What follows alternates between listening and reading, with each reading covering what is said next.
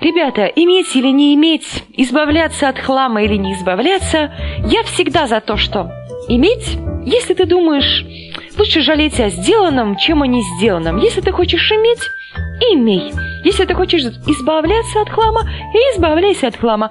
Если ты хочешь копить хлам, хрен себе, избавляйся от хлама.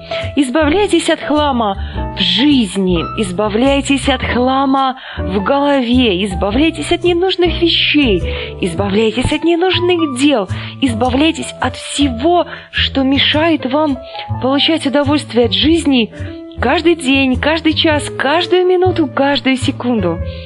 Вы слушали радио Нестандарт. С вами была Чирик Маринаде. Всем тутушек, обнимашек, ромашковой ночи. М-м, чмоки-чмоки всем. Пока-пока.